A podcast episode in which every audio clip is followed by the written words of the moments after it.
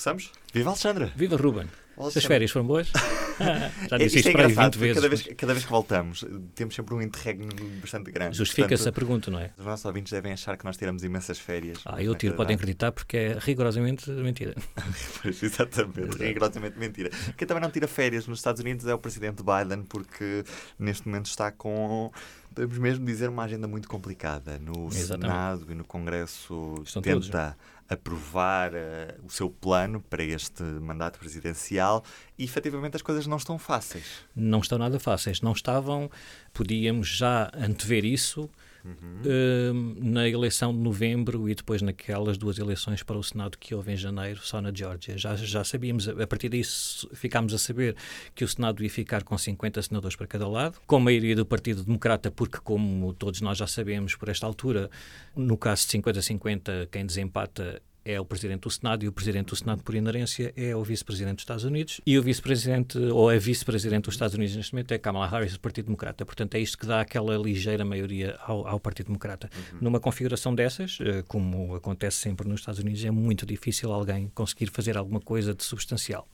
Portanto, já sabíamos isso há vários meses, não é? Portanto, para quem acha que o próprio partido, se calhar estamos um pouco habituados à, à política em Portugal e vemos que o- todos os deputados do mesmo partido votam da mesma forma, não é? Exato. Quando se trata em questões do Uhum. orçamento. Aqui isso não acontece. Nos Não, Estados Unidos rigorosamente. isso não acontece. Temos duas coisas aqui a contribuir para este impasse ou este bloqueio, que é uma palavra que nós já, já ouvimos eh, dizer muitas vezes na última década, principalmente. Porque depois também há aqui esta ideia que, se calhar, ah, eles, aquela política sempre foi assim: os democratas eh, puxam para um lado e os republicanos para o outro. Não, nunca foi assim como é agora, principalmente na última década. Na história moderna, obviamente, nós, se formos recuar à guerra civil, se calhar era mais complicado, mas na história moderna eh, começou eh, naquilo que levou à eleição do Barack Obama, a saída de- de- das guerras do Bush e depois agora a eleição do Trump como resposta ao Obama, etc. Portanto, esta última década tem sido mais complicada para isso.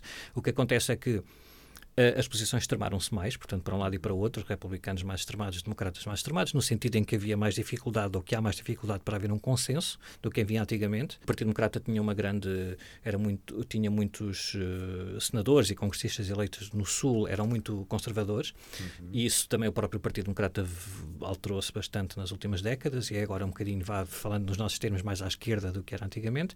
Nesse sentido, há um bocadinho mais de união dentro de cada partido, portanto, se eles estão mais extremados em relação ao outro, dentro do próprio partido há mais eh, sim, sim, sim. união.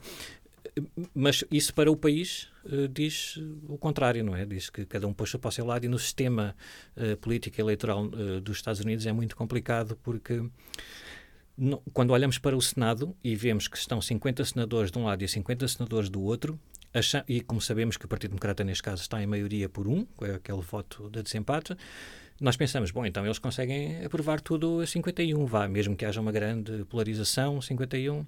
Não, não é assim porque não, não só eh, o, nem todos os eh, senadores, neste caso estamos a falar do Senado, do Partido Democrata, têm todos a mesma ideia, eh, Isso acontece mais no Partido Republicano, tem sido capaz de votar mais em bloco nos últimos anos do que o Partido Democrata, mas isso não interessa muito porque no peculiar sistema eleitoral norte-americano, no Senado, na prática, qualquer proposta de lei eh, tem, precisa de 60 votos e não 51, não chega para nada.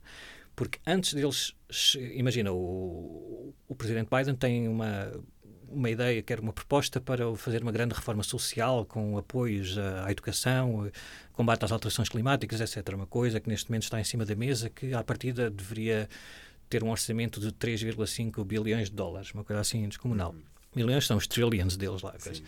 Ora, isto, eh, o que é que acontece? Para chegar à fase de votação, àquela fase em que os democratas, se calhar, conseguiam arranjar os 51, neste caso não, mas já vamos ver porquê. Antes disso, tem de, há um debate sobre a proposta de lei, como há aqui em Portugal, não é? No Parlamento eles debatem as propostas. E aqui depois vai uma aprovação e ganha a maioria. Lá, este período de debate tem de acabar. E tem de haver uma votação para este período de debate acabar. Portanto, são, são coisas separadas. Vamos debater e temos de convocar uma votação para acabar com o debate. E depois, então, se esta votação for bem sucedida, vamos passar para a fase da votação mesmo da proposta. O problema é que esta primeira fase precisa de 60 votos. Portanto, se um senador quiser opor-se ao fim do, do período de debate, que é o que se chama o filibuster, lá as pessoas já devem ter ouvido falar este termo, por exemplo, ele, ele eu oponho-me a que, isto, a que este debate, Debate acabe. então não pode passar para a fase de votação. para que o partido que está a fazer a proposta quebre este filibuster e passe à fase de votação final, precisa de reunir 60 votos. A ideia disto, em teoria, é haver consenso. Portanto, nós temos 50, mas precisamos de 10 do outro lado para coisa. Neste ambiente, claro que não arranjas 10, nem 1, nem 2, nem 3, não arranjas para nada. Isso quer dizer que o debate se pode prolongar levado ao acaba extremo, é, é, é, o outro a parte que está a propor acaba Aham. por perceber que não vai a lado nenhum e aquilo fica na gaveta não é? Pois, longe- há muitos anos e há um filme sobre isso e tal as pessoas estavam habituadas a ver aqueles filibusters que que de facto havia um, um, um- senador que ia falar durante horas e horas e horas e horas seguidas, hoje em dia já não é preciso, não é? Basta, já sabem que ele vai, ap- apresenta o filibuster e pronto, e acabou. Porque não vão lá de nenhum, escusam estar ali 20 horas sem fazer nada, porque não há condições para que a parte que está a propor eh, vá tentar convencer senadores do outro lado, porque já sabe com o que é que contam. E o que é que no Partido Democrata está a fazer com que esses dois senadores não estejam propriamente alinhados com o plano de Biden para. Pronto, a questão é que há aqui coisas a acontecerem em simultâneo. Já ouvimos falar que há uns meses daquele pacote que foi aprovado no Senado para hum, ajuda, combate às consequências da pandemia. Pronto, isso são coisas que também tinha sido aprovado na administração Trump, foi aprovado um outro pacote na administração Biden, não são, não são questões de campanha, não é? São coisas que são consequência da pandemia. Agora, as promessas de campanha do Joe Biden, especificamente, estão a ser debatidas agora. Portanto, se, se estas duas propostas, principalmente, obviamente que há mil e uma coisas, mas estas são as duas grandes propostas, uma para a reforma, uma reforma social, essa tal dos 3,5 bilhões de dólares, que é um enorme eh, aposta na educação, a gratuitidade da educação pré-escolar, eh, combate às alterações climáticas, etc., muitas outras coisas, e depois outro, à parte, que é a reforma das infraestruturas, das estradas, das pontes, dos caminhos de ferro, essas coisas assim.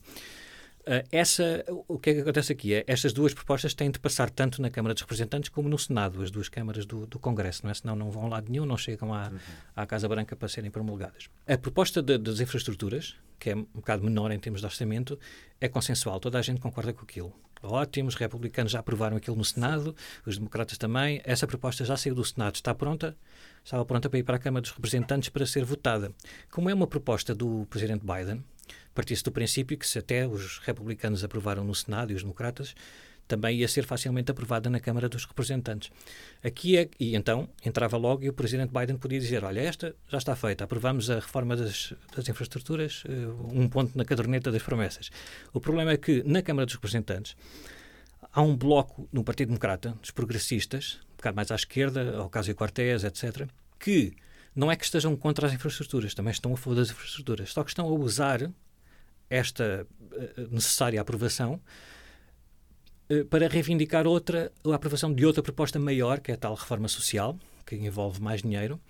E eles, esse- os progressistas do Partido Democrata, o que dizem é nós aprovamos isto aqui na Câmara dos Representantes e o Presidente Biden pode dizer que já cumpriu uma promessa, mas tem de pô-la à votação ao mesmo tempo que a outra reforma maior. Portanto, se for assim individual, um dia votamos uma outra, nós não fazemos isso, porque eh, eles querem, eles fizeram essa exigência aos líderes do Partido Democrata e na altura, Nancy Pelosi, etc., eles aceitaram, sim, sim, deve ter sido assim uma coisa. Sim, depois nós votamos tudo ao mesmo tempo. Só que a realidade eh, empurrou-os para o outro lado. é? O Partido Republicano não aceita isso e, portanto, a estratégia do Partido Democrata, da liderança do Partido Democrata, passou a ser aprovar as infraestruturas primeiro e depois vamos tentar resolver a outra maior. Os progressistas não aceitam isso, querem as duas ao mesmo E tempo. até que ponto é que o grupo de progressistas dentro do, do Partido Democrata está disposto a ceder Pronto, para deixar passar Depois passa a ser isso, essa negociação que aqueles, se calhar os senadores e os congressistas mais eh, velhos podem ter uma atitude, eh, podem ser mais eh, dialogantes e os mais novos que querem mostrar mais trabalho muitas vezes querem, não, não há aqui espaço para nada, querem ser, mas não é bem assim, mas já há sempre est- estas dificuldades de negociação. A questão é que porque, porque é que o, a liderança do Partido Democrata não pode, ou não, não, não é uma estratégia válida para eles levar em conjunto as duas propostas? Porque no Senado Aham. Está a ser debatida a tal proposta maior da reforma social. E aí o Partido Republicano não aceita nada, não quer nada, são 50 votos contra, ponto final. O máximo que o Partido Democrata podia fazer era pegar nos seus 50 democratas, votar a favor, vinha a Kamala Harris, votava a favor, os progressistas na Câmara dos Representantes ficavam todos contentes, a lei ia para lá, eles juntavam aquilo ao- às infraestruturas e faziam todos a festa. E... O problema é que no Senado há pelo menos dois senadores do Partido Democrata que não querem também dar uh, um voto favorável a uma proposta de reforma social com aquele valor, com aqueles 3,5 bilhões. Portanto, estão nesta fase da negociação com os progressistas e com o Joe Biden a ver até que ponto é que podem baixar o preço daquela proposta, que neste momento o alvo do Joe Biden é mais ou menos 2 bilhões, portanto muito menos do que aqueles 3,5. E muito menos do que a proposta inicial durante a campanha do Joe Biden chegou a falar de 7 bilhões. Portanto, é só para vermos mais ou menos até que ponto é que Isso tem de se exagerar ter para... impacto direto na carteira dos cidadãos norte-americanos. Exato, só que isto é uma... foi por isso também que o Joe Biden ganhou as eleições. Não, é? foi, foi, não foi só por ser contra o Donald Trump, foi porque se comprometeu com, com propostas que de facto iam ao encontro dos desejos dos progressistas. Não, obviamente, no sentido de um Bernie Sanders, mas é verdade que o Joe Biden um, adotou foi obrigado até na plataforma do Partido, Partido Democrata na, na, Convenção aprovou isso, portanto passou a fazer parte do, do, programa do Partido Democrata nas promessas. Esta tal reforma social muito maior, muito mais abrangente, que é no, no fundo o grande debate que existe nos Estados Unidos neste momento é se que é o que estes dois senadores do Partido Democrata reivindicam, o Joe Manchin e a Kirsten Sinema, dizem que são mais defensores daquele, daquela atitude do Estado que só vai ajudar quem precisa mais, uhum. e o debate dos, que os progressistas e, e, grande parte do Partido Democrata neste momento defende é uma abertura maior, não é? É um bocado no sentido cá em, em, na Europa, em Portugal, como todas, todas as crianças têm direito independentemente de, de se os pais forem ricos ou não, têm aquelas coisas. Há este, este debate assim de grande transformação da sociedade americana que ao mesmo tempo está a, a, impedir isto tudo. Só, só, para terminar, portanto, isto ainda está tudo em discussão. Não, não sabe qual é que vai ser o preço final da tal proposta de reforma social que vai ser do agrado tanto dos progressistas como do Joe Mancini e da Kirsten Senna, mais dois senadores, para então ser aprovada no Senado, ir para a Câmara dos Presidentes ser aprovada e, e fazerem todos a festa. Não sabemos. Sabemos é que é muito difícil que seja que sejam os progressistas a ganhar esta guerra, vá se quiser chamar assim. É muito difícil, porque estes dois senadores são eleitos em estados conservadores, mais o Joe Manchin, na, na Virgínia Ocidental, tem um eleitorado uh, conservador a apoiá-lo, não é? Muitos republicanos votaram nele. E se cederem, provavelmente se cederem, não voltarão exato. a ser eleitos. Há aqui também, quer dizer, o próprio Joe Manchin depois vê-se neste papel de ser o, o grande decisor, não, está tudo na mão dele, não é? obviamente também se aproveita disso. Ele é muito criticado no Partido Democrata por ser é, show-off e quer mostrar que tem ali o poder todo e está a, emperrar isto tudo, mas também é verdade que ele foi eleito, há muitos anos que é eleito num, num, num Estado profundamente eh, conservador, republicano, e se ele se a LIA vai, entre aspas, a LIA, se não, mas se começa a aprovar muitas coisas progressistas, é natural que não seja reeleito naquele Estado. E isso também é mau para o próprio Partido Democrata, porque se for eleito um republicano, eles ficam com menos um no Senado. Portanto, há aqui mil e uma coisas que têm de ser. Eh, eles têm de tentar equilibrar para ver se não cai nada ao chão, não é? E faz sentido depois falar num shutdown, se não houver nenhuma conclusão? Não é? Uh, é, são, são coisas diferentes, mas também está em cima da mesa, que é estas duas discussões, esta discussão das infraestruturas e da, da reforma social, são propostas do Joe Biden, são uhum. propostas políticas e que, como, como, vimos agora, estão a dividir o Partido Democrata, não é 50-50, mas pelo menos estes dois não querem. Uh, ao mesmo tempo, o que estava aqui também a dificultar ainda mais as negociações entre os democratas é que estamos naquela altura do ano em que era preciso aprovar várias coisas, mas uma delas aprovar um orçamento para as agências do governo federal poderem funcionar sem restrições, não é? sem terem de mandar pessoas para casa, sem, sem suspenderem pagamentos, etc. Que, é, que pode dar origem ao tal shutdown, como que é, que é o encerramento parcial das operações das várias agências e departamentos por falta de orçamento. E, ao mesmo tempo, também uma negociação maior, diz respeito mais ao país, que é, que é do, do teto do endividamento do país, não é? Portanto, nós nos Estados Unidos aquilo funciona, acho que a Dinamarca é a única coisa que se, o único país que se pode comparar aos Estados Unidos nas democracias, nas democracias e as economias mais avançadas. A generalidade dos países que nós conhecemos não têm um teto da dívida, não é? Não dizem assim, este ano nós não podemos endividar, endividar o país mais do que este limite. Portugal não tem, outros países não têm, não é? Vai-se vendo. Sim. E lá existe essa, essa que neste momento está fixado nos 29 bilhões de, de, dólares. Mas a dívida já está em 130% do PIB, por aí, não é? Sim, sim, sim. Mas, é, mas quer dizer, aquilo é uma coisa gerível. Quer dizer, a dívida americana é a coisa mais apetecível dos mercados, sim. não há problema nenhum. E, a dívida não se paga, já. Ah, exatamente. É, é, foi a única coisa. Exato.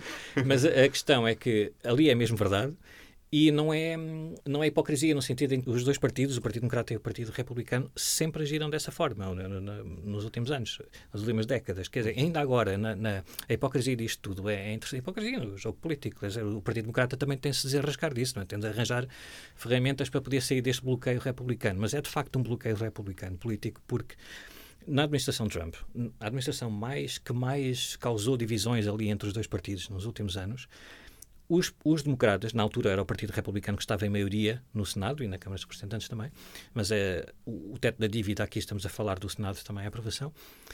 O, o Partido Democrata uh, não se opôs ao, ao, ao aumento do limite do endividamento três anos dos quatro da administração Trump. Portanto, eles, eh, também por causa da pandemia, no, no, último ano, mas outras vezes também, até no ano em que o Trump conseguiu fazer aprovar uma grande reforma dos impostos, que foi muito contestada pelo Partido Democrata, nesse ano os democratas não se opuseram a que os republicanos, a maioria republicana, aumentasse o limite do, do, do, da dívida.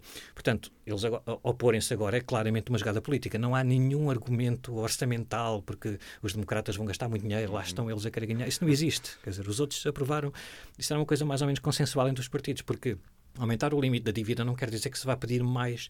O, o que se quer dizer é que é preciso pedir ou ter dinheiro para pagar as dívidas que já, já foram contraídas. É? Os pagamentos às prestações sociais, os, aos credores internacionais, essas coisas. Portanto, dívida acumulada no ano anterior tem de ser paga de alguma maneira. E como eles têm um limite, neste caso os 29 bilhões, as contas do Departamento, do Departamento do Tesouro, neste momento nos Estados Unidos, estão que precisam, precisam mais do que aqueles de ter aquela capacidade de endividamento aumentada. E o Congresso regularmente o que faz é isso. Eh, ou, ou, suspende o limite, diz pronto, está suspenso, vocês podem pedir mais, ou aumenta o teto, passa, por exemplo, de 29 para 50, e portanto aí já podes pedir à vontade. Isso é uma coisa que os, tanto um como o outro faz. Eh, agora, os republicanos são só pôr. E, portanto, o que, é o que foi possível fazer nesses últimos dias foi os republicanos opõem-se, dizem nós não é com o nosso voto, porque lá está a tal questão do filibuster, não é? Eles opõem-se se os, os democratas quiserem fazer sozinhos não é vocês são os gastadores, democratas, e só querem dar dinheiro aos pobrezinhos, não sei o quê, portanto nós não vamos dar uh, dinheiro a ninguém e vocês quiserem aprovem sozinhos. Como, como os uh, democratas começaram a, a, a, também a, puxar a corda para o seu lado e, e, deram sinais de que podiam acabar com a tal figura do filibuster, quer dizer, se eles acabassem, porque é, aquilo é tudo muito esquisito, mas pronto, é, para acabar com o filibuster bastam 50 ou 51, mas para as outras propostas é preciso 60. Pronto. Mas neste caso, estes senadores democratas mais conservadores também não querem acabar com o filibuster, porque acham que é um método, ali um meio para, para dialogar e para gerar consensos. Uh, a questão é que se o, o, Partido Republicano se opusesse, através do filibuster, os democratas não podiam uh, aumentar sozinhos o teto da dívida o, o, Partido Democrata começou a dar sinais do outro lado a dizer: olha, se vocês se começam a bloquear isto muito, nós se calhar conseguimos convencer os nossos senadores mais conservadores a acabarem com o filibuster e depois o vosso, a vossa jogada política vai por água abaixo. Então os republicanos recuaram um bocadinho e aprovaram ali um aumento do teto da dívida até 3 de dezembro. Mas a 3 de dezembro, aquilo, e ao mesmo tempo também evitar o shutdown, que é outra coisa, eh, também até dezembro. Portanto, isto agora este, este, tempo, até 3 de dezembro, eles estão. Está tudo, uh, está tudo, bem, podem fazer aqueles pagamentos todos atrasados e tal. Depois, em dezembro, vamos voltar ao mesmo. Mas espera-se que, o Partido Democrata espera que este tempo, até 3 de dezembro, dê-lhe uma folga para eles poderem resolver os outros problemas das propostas e das divergências entre democratas progressistas e conservadores e aprovem, porque depois, se conseguirem eh, mostrar aos Estados Unidos que conseguiram uh, cumprir as duas maiores promessas de Joe Biden, se calhar já vão também ter mais poder negocial para obrigar os republicanos a fazer o resto. Não é? Fechado este tema, Alexandra, passamos para o Supremo Tribunal, que abriu um novo ano judicial nos Estados Unidos. Voltam as polémicas com o Supremo Tribunal, aborto, a questão do armamento, são tudo temas que o Supremo Tribunal vai voltar a ter a mão na ferida Sim, neste é, ano. É, é. Isso, é, isso é a primeira diferença. É o primeiro sinal de que sabe que isso vai ser uma questão é quando o Supremo Tribunal anuncia que, que recursos, vá, na prática, chegaram ao Tribunal nos últimos tempos e que eles vão uh, decidir, sobre os quais se vão debruçar e decidir, porque há muitos que nem sequer não têm temperatura e, não, e há prioridades ali e há, e há e, então, quando, quando se diz durante anos, o Supremo Tribunal, nos últimos anos, na última década, não aceitou analisar casos que dissessem respeito ao aborto, por exemplo. Uhum. Já estavam a sinalizar que queriam manter as leis e as decisões como estavam antigamente. Uh, ao dizerem agora que vão analisar queixas relacionadas com a lei do aborto e com o, a posse de armas, já estão a sinalizar que bom, se a maioria é conservadora, três deles nomeados pelo Donald Trump, não há de ser para expandir ainda mais o acesso ao aborto, não é? Portanto, parte do princípio que se eles decidiram que vão pegar naquilo é para restringir. Não, não, será para acabar totalmente, não é? Para, para, para proibir totalmente, ou para, porque nem, nem podem fazer isso, mas, mas para fragilizar bastante várias várias pequenas peças da lei que fazem com que, se, que, que, na prática depois seja muito difícil, muito mais difícil às mulheres do que já é em muitos estados uh, recorrerem ao aborto em segurança. A questão aqui, como nós sabemos, foi esta mudança no Supremo Tribunal na composição de, de um Supremo mais equilibrado, são nove juízes, para uma maioria clara dos conservadores. Neste momento há seis conservadores contra três nomeados por presidentes do, do, do, do Partido Democrata. As pessoas muitas vezes dizem isso é uma previsão porque são juízes, são independentes. Sim, mas não, não é? Porque, até porque há todo um passado de juízes. Os juízes chegam ali ao Supremo Tribunal depois de décadas a, a, a, tomar decisões que toda a gente já sabe que a interpretação deles, é por isso que eles são escolhidos pelos, pelos presidentes, não é? Também porque o Trump escolheu os juízes que escolheu porque tinha prometido à sua base eleitoral que ia nomear juízes, se tivesse essa oportunidade, que tinham decisões solidamente de restrição do aborto, é? ao longo da sua década com juízes nos outros, nos outros tribunais, tal como o Presidente Obama nomeou uns que eram mais liberais nesse aspecto, normal. Uhum. Uh, neste, o, o, o, o que interessa para saber aqui é que neste momento há seis conservadores e três progressistas. E uh, uh, o, o juiz-presidente, sem sempre um juiz-presidente, era ali o garante de, de, do equilíbrio. Portanto, ele, sendo conservador, nomeado por um republicano, no entanto, muitas vezes também votava a, a favor dos, das decisões do, dos mais progressistas, e então não se notava muito, também é do interesse do juiz-presidente ter ali alguma, algum controle sobre as coisas. Neste momento, não interessa, porque o juiz-presidente, sendo conservador, mesmo que quisesse votar ao lado dos progressistas, só fariam quatro. Portanto, os outros cinco uh, seriam maioria na mesma. Portanto, se eles agora forem pegar na, nas queixas em relação ao aborto, que é o que está em causa mais agora é a lei do, do Texas, que eles aprovaram uma lei que basicamente proíbem o aborto uh, em todas as circunstâncias, um, ehm, inclusivamente em violações e mas o que nós estamos a ver neste momento é a ofensiva do, do, do, movimento anti-aborto nos Estados Unidos, já há vários anos, que como não conseguia, como a sociedade mudou, a sociedade norte-americana mudou e, portanto, hoje em dia não há é uma minoria de pessoas que têm esta ideia de restringir ainda mais o acesso ao aborto. Portanto, isto em termos políticos é impossível de conseguir neste momento por lobby político, pressão do Congresso, porque não é não são propostas uh, populares nos Estados Unidos, portanto, nem os próprios republicanos querem pegar nisto, porque nos próprios estados deles isto não é muito popular.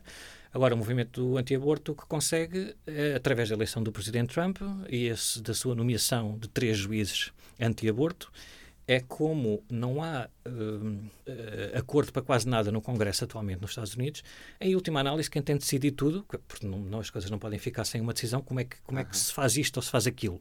O que acontece é que, basicamente, quem tem governado os Estados Unidos nestas coisas mais importantes é o, é o Supremo Tribunal, com as suas decisões, as decisões que passam... Depois geram jurisprudência Exatamente. e E neste caso casos. do aborto, há jurisprudência, essa primeira, uma decisão já desde o início da década de 70, que é o Roe v. Wade, como eles dizem, Roe v. Wade, que hum, é essa é essa a lei dos Estados Unidos vai, essa decisão do Supremo Tribunal que é válida hoje em dia, que é limitar eh, a capacidade de intervenção do Estado, do, de cada Estado na, na, no direito ao aborto, etc.